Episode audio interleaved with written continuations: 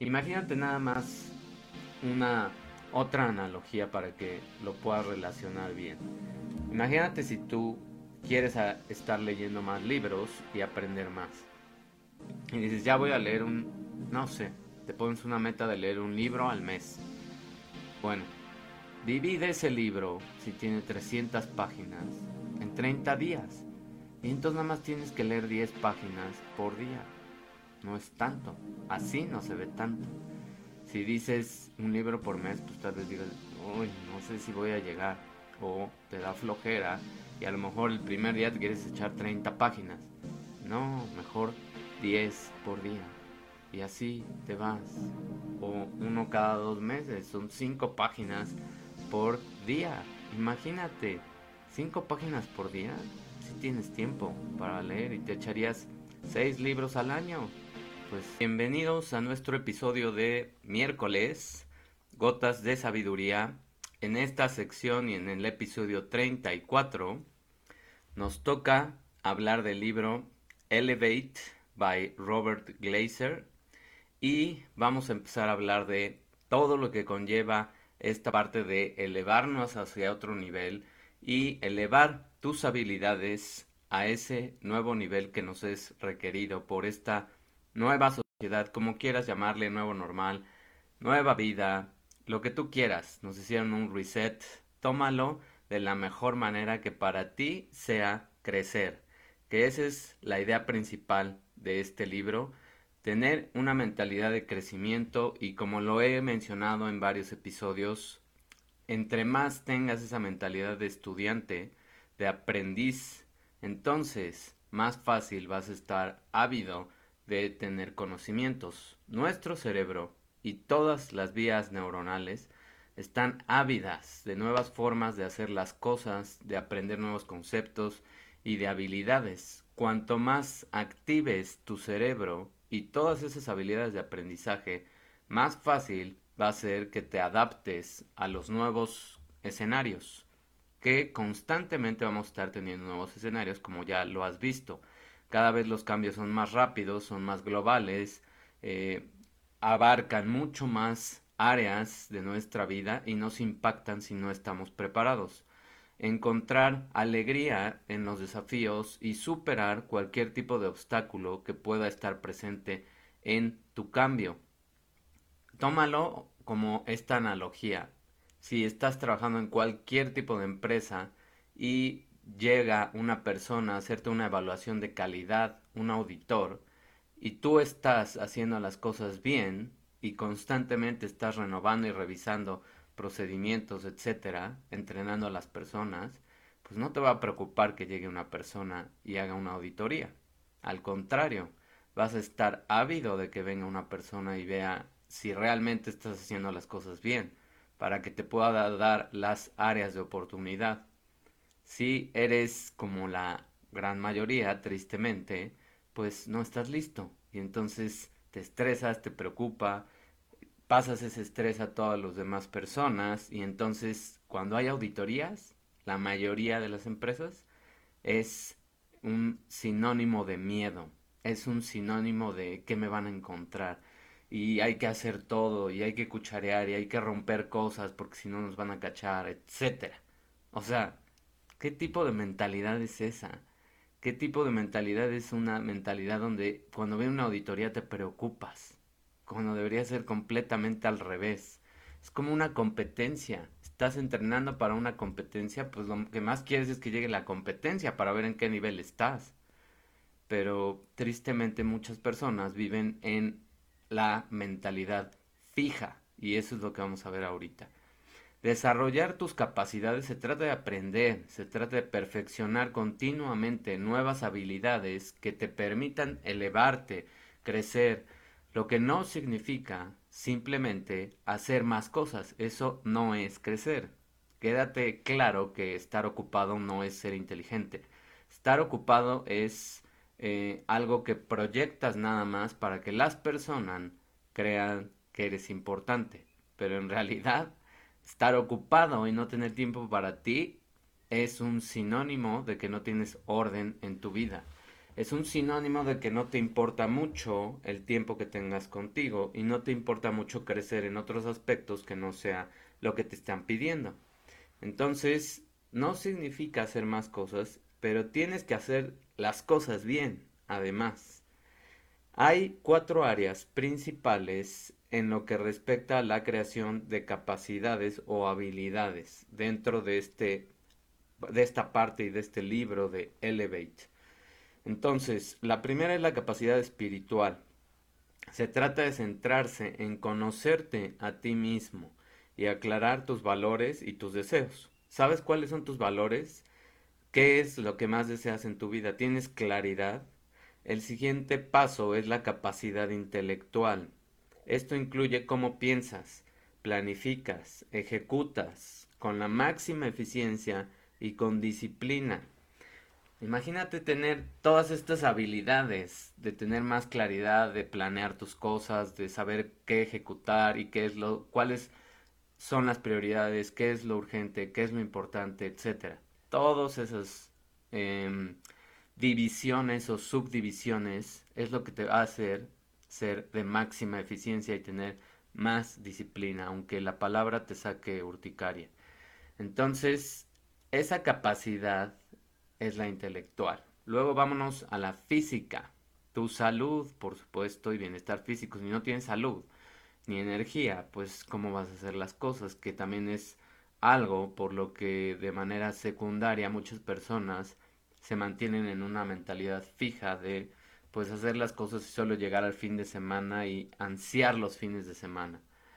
Pero eso no es vida. Finalmente, la capacidad emocional tus emociones son súper importante. Es esa capacidad de lidiar con situaciones desafiantes, de ser emocionalmente inteligente, de no clavarte en las noticias, de no eh, ser contagiado por miedo irracional, de pensar más las cosas. Por ahí hay un episodio que grabé hace dos semanas más o menos de cómo aprender a razonar, no a reaccionar. Realmente tienes que empezar a razonar lo que está pasando, más en esta etapa, más en esta etapa donde ya nos dimos cuenta cómo a, puertas abiertas nos mienten en muchas áreas de nuestra vida y entre menos nos demos cuenta, más daño nos vamos a hacer. Abre los ojos y empieza a pensar más qué es lo que te emociona en tu vida, cuáles son las emociones que normalmente estás sintiendo. Entonces, todo esto de las emociones también mueve lo que tú quieres en tu vida y es esa capacidad para que saques el máximo provecho también de tus relaciones. Las cuatro áreas que mencioné deben estar equilibradas porque cuando una de ellas se empieza a desbalancear, arrastra a las otras y es lo mismo que también estoy queriendo enseñar, apoyar, dar coaching y todas las sesiones que tengo con los clientes de los cinco pilares de la salud. Es un balance completo, es un pentágono que se tiene que mantener estable, porque si no, si los soportes y la base no están bien, pues obviamente se van a ir cayendo las demás partes de tu casa, que es tu cuerpo, tu alma y obviamente tu mente. Entonces, todos estos pilares tienen que estar equilibrados y eso significa desarrollarlos simultáneamente con el mismo cuidado y atención. Ahora, la creación de una capacidad no es algo que sucede de la noche a la mañana, ni que vas a encontrar con atajos. Quítate ya esa mentalidad de atajos porque cada vez que la uses, cada vez que te estás lastimando más. Es como hacer ejercicio. Pues debes estar motivado para hacer tus tu primeras sesiones de ejercicio y debes de ir poco a poco. Porque también hay mucha gente que no ha hecho ejercicio en toda su vida, se emociona y dice ya voy a, voy a empezar a hacer ejercicio y al siguiente día va dos horas y entonces acaba súper adolorido y en el segundo día que tenía que hacer, pues ya no va, porque está mega cansado y súper adolorido. Entonces, ¿De qué sirve que hagas algo o que implementes un nuevo hábito si no lo vas a hacer de acuerdo a cómo deberías de estar reaccionando ante los eventos que te están poniendo? Si quieres desarrollar músculos, si quieres ir perdiendo peso, si quieres ir teniendo a lo mejor lavadero en el abdomen, pues debes ir semana tras semana. Eso no pasa de la noche a la mañana, ni en dos semanas, ni en tres semanas, ni en un mes pasa. Son cosas que vas adquiriendo con tiempo, con dedicación. Y no es tanto el tiempo, es más bien la constancia. Crear capacidades es igual, es constancia. Es lograr grandes objetivos con el tiempo y la dedicación. Y lo que es más importante es dar pequeños pasos, pero constantes, que te van a llevar a esa línea de meta todos los días, que cada día estás avanzando. Imagínate nada más una otra analogía para que lo puedas relacionar bien. Imagínate si tú quieres estar leyendo más libros y aprender más. Y dices, ya voy a leer un, no sé, te pones una meta de leer un libro al mes. Bueno, divide ese libro, si tiene 300 páginas, en 30 días. Y entonces nada más tienes que leer 10 páginas por día. No es tanto. Así no se ve tanto. Si dices un libro por mes, pues tal vez digas, uy, no sé si voy a llegar. O te da flojera y a lo mejor el primer día te quieres echar 30 páginas. No, mejor 10 por día. Y así te vas o uno cada dos meses. Son cinco páginas por día. Imagínate, cinco páginas por día. Si tienes tiempo para leer y te echarías seis libros al año, pues no está nada mal, ¿no? Entonces, la idea es empezar, la idea es hacer las cosas, es empezar ese momento de hacer las cosas y tener esos pequeños pasos y exponenciar las cosas a años y a tu vida, que se te hagan hábitos. Es mantenerte firme y seguro de que cualquier cosa la puedes lograr si lo haces de esa manera. Antes de comenzar a gastar tu tiempo y energía, debes tener claro qué es lo que estás tratando de lograr y por qué. Eso es exactamente lo que significa ser espiritual. En ese contexto se trata de descubrir quién eres y qué quieres.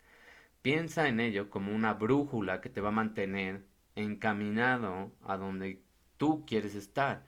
Y esa brújula se va a asegurar de que estás utilizando tus recursos para donde quieres llegar. Así que vamos a responder la pregunta del millón. ¿Cómo se hace todo eso? Bueno, si quieres definir tus valores fundamentales, pues debes hacer las preguntas correctas, ¿no? Y eso significa tomarte el tiempo para reflexionar sobre lo que es más importante para ti, no para tus papás, no para tu familia, no para la sociedad, no para tus jefes, no para nadie más que para ti. Pregúntate qué te hace sentir feliz y qué te da energía, qué te deprime y qué te quita energía, o quién también. En otras palabras, cuando triunfas cuando hay conflictos y cuándo puedes superar esos conflictos. Ve identificando las situaciones. Reduce esa lista a solo cuatro o cinco conceptos clave y esos son tus valores fundamentales, los principios por los que deseas vivir. Y eso te va a llevar a un propósito central. Esa es tu misión en la vida. Ahora, combina tus valores y te da una idea clara de hacia dónde te estás dirigiendo. Por ejemplo, el autor de este libro define su propósito como encontrar una mejor manera de hacer las cosas y compartirlo. Y eso es lo que lo hizo escribir este libro. Entonces, si te tomas un momento para reflexionar y examinar tus valores y luego ves que puedes formar en una oración la dirección a largo plazo de tu vida, esa es tu misión de vida. Eres, tú eres tu empresa, no donde trabajas. Tú eres tu proyecto de vida, no lo que te pide tu jefe. Entonces, ¿qué es lo que quieres? En una oración, ponlo, pégalo en, el en tu pared, en el techo, en donde tú quieras. Ponlo en tu celular, ponlo en la pantalla de inicio. Haz algo para que lo estés viendo y te esté recordando. Esa es tu meta. Si tienes dificultades para hacer eso, pues escribe qué quieres que diga. Se oye feo, pero qué quieres que diga tu tumba. ¿Qué quieres que diga la persona que va a decir algunas palabras el día que tú te mueras, que se llama obituario? Y pues todo el mundo vamos a llegar ahí. Así que no está de más que te hagas un contacto con la muerte y realmente digas, ups, no he pensado realmente cómo quiero llegar a ese punto y estar en paz e irme con una vibración alta, no irme con una vibración baja y regresar a esta vida en un nivel más bajo. ¿A dónde quieres estar cuando vayas llegando a esos años donde se acerca el fin de tu caducidad en esta etapa? Porque seguimos otras etapas. Puede sonar un poco triste, pero es una excelente manera de salir de tu cabeza, de quitarte esas telarañas y esas cosas que te han metido en los medios y entonces preguntarte cómo te gustaría sentirte y cómo te gustaría que los demás también vieran tu vida a través de ese espacio en el que estuviste aquí. Es probable que todo eso te dé muchas pistas para saber ya cuál es tu propósito principal. Ahora, en algún momento de tu vida ahora digital, que ya cada vez tenemos más aparatos, pues nos piden esos aparatos que actualicemos software, la computadora, el celular, las tabletas, etc. Muchas aplicaciones te piden una actualización.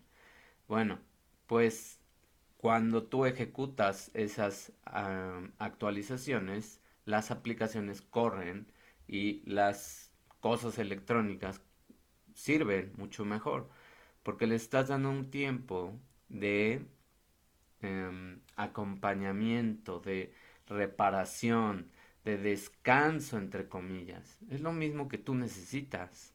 Es lo mismo que tú necesitas. Tiempo para reflexionar, para descansar, para desintoxicarte. Entonces, actualízate. Actualizarte significa hacer ejercicio, comer cosas que te hagan bien, no que te hagan sentir mal. Y estar en paz, tener momentos de reflexión. Lo mismo cuando trabajas en tu capacidad intelectual. Descansa tu mente. Cada 50 minutos a una hora máximo. Tienes que tomar un espacio de 5 a 10 minutos, porque si no, tu cerebro se satura y es cuando empiezan el cansancio crónico, etc. Cuanto más tiempo dediques, más tareas vas a realizar y vas a, vas a consumir menos energía porque estás teniendo esos descansos. La clave para desarrollar esa capacidad es una mentalidad de crecimiento. ¿Y qué es una mentalidad de crecimiento? Y esta es la frase principal y con lo cual voy a cerrar esta reflexión. Una mentalidad de crecimiento es una actitud de decir ya, ya estoy harto de esa mentalidad fija que alguien más me vendió, que alguien más me dijo que no iba a poder, que alguien más me dijo que no tenía esas capacidades y es quitarse la idea de que la capacidad intelectual es fija, porque no es cierto. Es completamente expandible y es completamente actualizable y plástica. Entonces, así es nuestro cerebro si tú lo quieres hacer así. Aceptar el hecho de que nunca es demasiado tarde para aprender nuevas habilidades. Y ejemplos hay muchos. Hace un par de días estaba escuchando un podcast de un señor de 102 años que vive en Estados Unidos, que lee más o menos un libro al mes, hace ejercicio, ha corrido dos, tres maratones en sus noventas y en el en su cumpleaños número 100, un maratón. Así que pretextos no hay, excusas no hay, a menos que tú las quieras buscar y pierdas tiempo en buscarlas. Así que si quieres elevarte a otro nivel, si quieres vibrar más alto, si quieres estar preparado para lo que pueda venir, estos son los consejos, estos son los tips. Si te hice pensar, si te ayudé Y si crees que es valiosa la información, pues dame un comentario, reacción. Ayúdame a mover la información, no te cuesta absolutamente nada, nada más es darle clic y ya. Tan tan. Mil gracias por tu atención. Nos vemos el próximo miércoles. Que tengas excelente mitad de semana y tarde. Bye. Gracias por escuchar este episodio e integrarte en nuestra nueva comunidad para cultivar más conciencia y atención en tu salud interior para crear una nueva generación de humanos. Si deseas más herramientas para hacer crecer tu salud interior, conciencia y espiritualidad fusionadas, visita www.davidortegab.com. Recuerda que puedes suscribirte para convertirte en un miembro premium de esta comunidad y recibir muchos beneficios en las cinco áreas claves de tu salud interior, que son la nutrición, metabolismo, resiliencia emocional, conciencia y abundancia.